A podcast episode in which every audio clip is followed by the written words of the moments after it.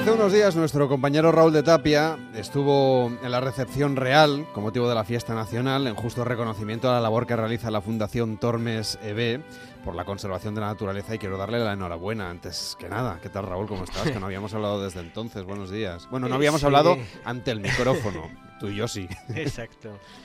Buenas tardes, Lamelo. Pues muy, muy agradecido eh, por pronto por tu felicitación y por supuesto a la, a la Casa Real por este reconocimiento ¿no? a, a, nuestra labor, a una labor de equipo eh, siempre vinculada ¿no? a, a, la conservación de, de, la biodiversidad y por supuesto de nuestra salud, que es algo muy semejante. Bueno, con Raúl normalmente hablamos de la naturaleza que tenemos en España, pero hoy nos quieres llevar de viaje al archipiélago de las Islas Feroe, que para ti ha sido un viaje que te ha marcado como biólogo. Sí, sí, yo creo que desde que tenía 18 o 20 años tenía muchas ganas de conocer estas islas y eh, la provocación en, aquellos años eh, fue ver unas aves, los frailecillos, en una de las primeras guías que tuve de, ornitológicas y por fin, por fin nos pudimos encontrar en las Feroe con, este bellísimo animal.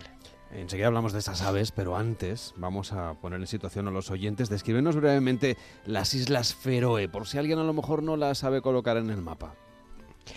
Pues son un conjunto de, de 18 islas, es un archipiélago, que están situadas casi equidistantes a unos 500 kilómetros entre Islandia, Escocia y Noruega. Están poco pobladas, tienen unos 50.000 habitantes, tienen 70.000 ovejas y cuento estos dos datos porque mm, e, esta ausencia de población hace que sea un lugar muy grato uh, de recorrer, de visitar, el turismo es muy reducido, de alta calidad y el hecho de las ovejas tiene relación porque es el símbolo de las islas y además Feroe significa literalmente isla de las ovejas. Claro, te las vas encontrando por todas partes, ¿no? Por la carretera, por las praderas, vamos. Es, a veces es desquiciante porque son tremendas. Eh, por lo pronto tienen derecho de paso en todas las calzadas. Tienes que cederles siempre su, su, caminar y te las encuentras en la carretera rumiando, comiendo o incluso, como nos ha sucedido a los machos en sus peleas territoriales, chocando las cornamentas en mitad de la vía. O sea que es fascinante a veces. Oye, del hecho de ser un archipiélago, Raúl, de 18 islas, imagino que condiciona muchísimo la visita, también el carácter de las personas que viven allí, la manera de cómo se desplazan, cómo se relacionan entre las diferentes islas. ¿Están bien comunicadas? Sí, en la actualidad sí, y no es, no es relativamente, eh, o sea, es reciente, casi desde el año 2000. Existe una red de carreteras y puentes de muy alta calidad eh, cuando vas a los pueblos más retirados, que son casi conjuntos de casas, los viales se estrechan mucho, pero claro, también te permiten ser testigo de los paisajes más impresionantes.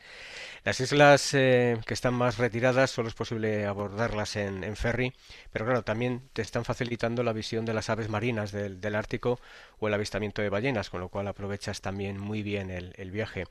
Si quieres tener ya una experiencia completamente distinta, pues puedes moverte en uno de los taxi helicópteros de la zona aunque lo más desconcertante son los túneles submarinos por, claro, por antonomasia. Creo que hay uno incluso que tiene una rotonda submarina. sí, sí, y, y lo, lo, no sé, lo circunstancial es el encontrártela sin, sin saber que existe. Nosotros estábamos yendo desde la isla de Esturoy a Strimoy y de repente vimos al final del túnel como un juego de luces que no, no entendíamos y el misterio se resolvía también de una manera alucinante porque en la rotonda, que tenía 80 metros de diámetro, había como presidencia una gran escultura, una escultura gigante de una medusa de un artista feroés, eh, Trondur Patterson, y ese juego de luces recreaba un poco la piel de la, de la medusa y además tenía un grupo danzante de, de, en, en, acero cortén que bailaba en una danza tradicional que podías escuchar si conectabas la emisora a una red que existía dentro del túnel. Menuda sofisticación. Es desconcertante que haya una rotonda y luego que tenga una escultura de una medusa gigante. En fin, ¿cómo es el paisaje que vamos a encontrar cuando atravesamos esos puentes, esos túneles que conectan las islas? La palabra es verde. Eh, creo que tengo la retina completamente plagada de ese verde aún, ¿no? Y en cuanto te desplazas un poco a la costa, evidentemente el, gran azul, el gran azul que transita por los acantilados. Al final es, es, esa mezcla que decía de un paisaje noruego, escocés e islandés. Y claro, la identidad volcánica de las islas hace que dominen, ¿no? Las escenas de montaña montañas muy abruptas en, en, muy poco espacio de tiempo, que además enseguida están plagadas de praderas en cuanto tienen el más mínimo llano. Y por supuesto, eh, hay muchísimas rutas, claro, uno en tantas islas pues puede hacer el recorrido que quiera. ¿Cuál es la que tú nos recomiendas?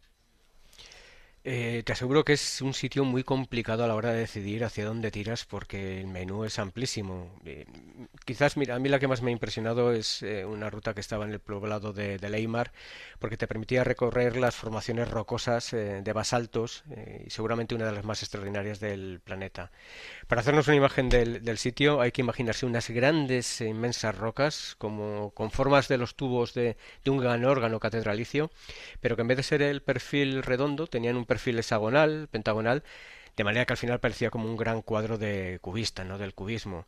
Cuando los miras ya desde arriba, te colocas en la cima de esas rocas, parece que estás caminando sobre una calzada romana geométrica y pulida, en este caso por los glaciares, y es que realmente por donde estás caminando son por los orígenes volcánicos de, de las islas, una esplanada que está superando siempre los 50 millones de años y que está colgada del Mar del Norte. Y esta ubicación en un mar tan mítico, imagino que debe invitar a recorrer los acantilados, no sé, en barco, ¿se puede hacer? Sí, ahí las posibilidades son eh, muy distintas. Eh, puedes elegir las lanchas abiertas, eh, veloces, que, van descubiertas y que suponen toda una aventura, pero quizás eh, para verlas con intensidad eh, yo aconsejo el hacerle una emba embarcación techada. La ruta que recorrimos parte de Besmana, en la isla de Estremoy, y mencionaba el hecho de estar techados por, porque las condiciones climáticas son muy duras, llueve casi todo el tiempo, hay densas nieblas, aunque también sale el sol, no nos, eh, no nos asustemos. Y recorrer los acantilados es entrar en la mitología nórdica, inmensas paredes que se precipitan al mar, muchas veces coronadas con agujas que ensartan ¿no? las, las nubes y con esa estabilidad en los barcos te permite ver aves como el fulmar boreal, el araoli blanco, los bandos de aíderes, es decir, todas especies muy buscadas por los turistas ornitológicos que son los que más abundan con, con los amantes del senderismo, pero del senderismo intenso. Y ya que citas estas joyas que buscan los amantes de las aves, es el momento de que nos hables, ahora sí, ¿eh? de lo que te llevó a ti a este archipiélago que son los frailecillos alucinantes. Creo que son los seres eh, diseñados por la historia natural eh, más bellos y extraordinarios que me, he encontrado. Aquí tienes distintas posibilidades. Es interesante el poderlos ir viendo poco a poco, no verlos de repente, eh, tener un poco de misterio. Y yo creo que uno de los lugares la, es la cascada de Bosdal la Fasur, perdonar mi escaso feroés, que está al oeste de las islas y que es un gran farallón donde se precipita el agua de una manera increíble y que está rondada por miles y miles de aves, entre ellas los frailecillos. Tienes el pueblo al lado de Gasadalur, que pertenece a, este conjunto de islas pero que es de los más retirados y auténticos. Parece mentira que los humanos podamos llegar a vivir allí. O podemos desplazarnos en ferry hasta la, hasta la isla de Nolsoy, ¿no? que además tiene una de las eh, poblaciones más grandes de paíños, también muy buscadas. Pero bueno, lo que es obligatorio y sin duda hay que recorrer es el archipiélago de la, perdón, las Islas Miquines, que también es un pequeño archipiélago. Allí se juntan más de un millón de frailecillos, un millón. ¿Ves todo un cielo de frailecillos y además hay miles y miles de alcatraces. Yo creo que es una de las imágenes de naturaleza para ir más salvajes y más incomparables que, que he visto. Las colonias de alcatraces además visten de blanco todas las laderas abruptas eh, que caen hacia el mar y claro, cuando tienes una población de frailecillos tan grande y tan cerca, puedes ver incluso esos cuerpos que tienen, que no superan los 25 centímetros, pero parece que llevan puesto un, un frac eh, blanco y negro, con, además con ese pico triangular aplanado, con unos colores muy vivos, naranjas y azules, y cuando lo ves a los grupos, yo la verdad es que me acordaba de los hobbits porque tenías una sensación muy semejante, ya que además sus nidos son madrigueras excavadas en la tierra y que tienen unas entradas perfectamente redondas. Además, los vas a ver sí o sí, porque una de las características de las feroe es que no tiene árboles, no hay, no hay bosques, con lo cual genera entornos muy ágiles ¿no? para la visión ornitológica. Veo además que has disfrutado de esta aventura, que has disfrutado viendo los pajarillos, pero ahora que comentas esto de la ausencia de bosques y de árboles, a mí me surge una duda. Eh, ¿Cómo es posible que sin esos árboles hayan construido esos pequeños poblados originales que todavía se conservan?